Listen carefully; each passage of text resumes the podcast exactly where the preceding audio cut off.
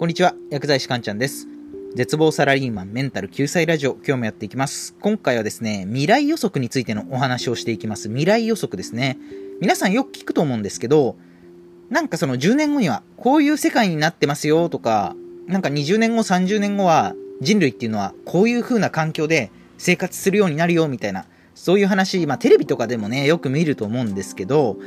まあ実際にね、そういった未来の話を聞くとですね、あ、なるほど。私たちにはそんな未来が待ってるのか、みたいにこう何か映画の予告編をね、見るかのように、こうワクワクする気持ちになるんですけど、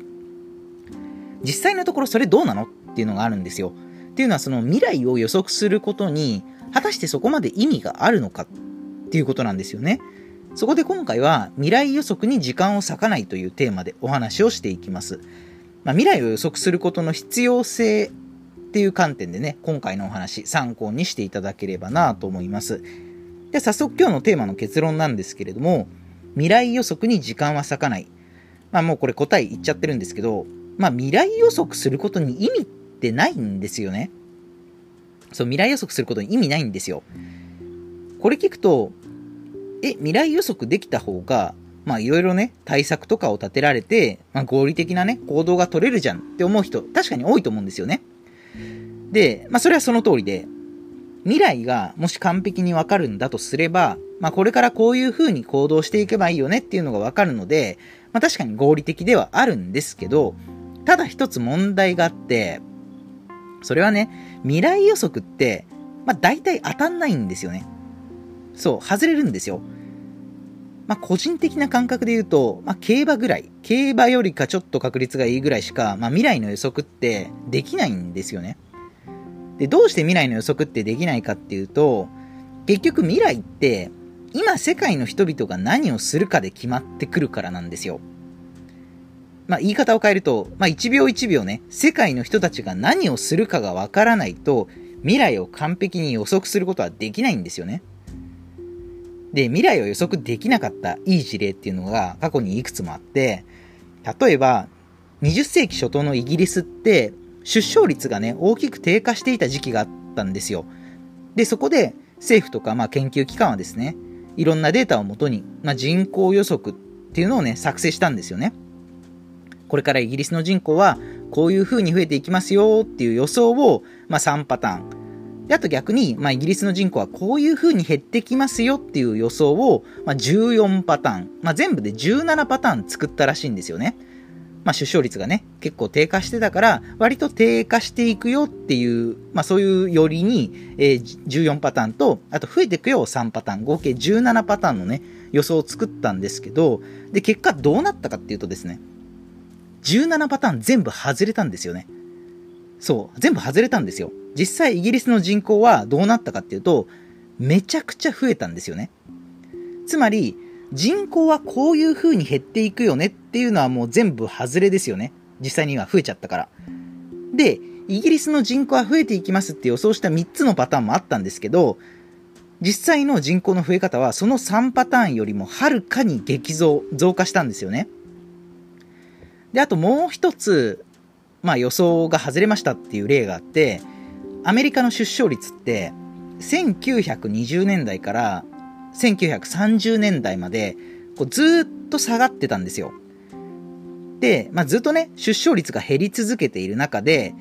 1935年にですね、発表された人口予測だと、1965年、まあ、つまり、まあ、30年後には、アメリカの人口は今の3分の2まで減少するだろうっていう、まあ、そういうね、予測がされたんですよね。で、結果、アメリカの人口はどうなったかっていうと、めちゃくちゃ増えたんですよね。そう、減るって予想してたのに、人口増えたんですよ。そう、つまり、このアメリカの予測もがっつり外れてるんですよ。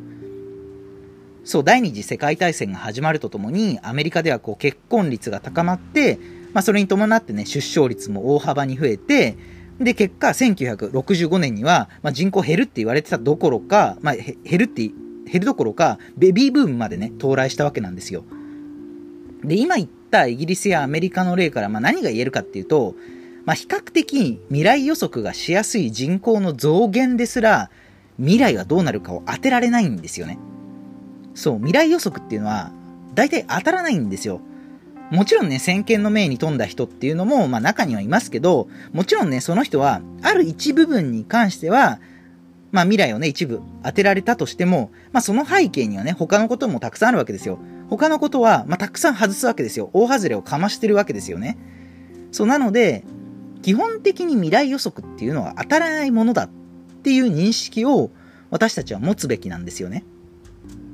じゃあどうすればいいかっていうことでアクションプランなんですけど、アクションプランはですね、まあ、未来がどうなるかではなく、未来をどうしたいかに考えをシフトするってことです。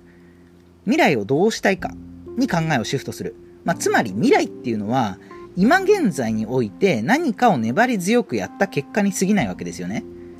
で、アメリカの計算機科学者でアラン・ケイっていう人がいるんですけど、えっ、ー、となんか、オブジェクト思考プログラミングと、あと、ユーザーインターフェース設計の開発で、まあ、大きな功績を残した、まあ、言っちゃえば、あの、結構すごい人なんですけど、そのアラン・ケイは次のような言葉を残してるんですよ。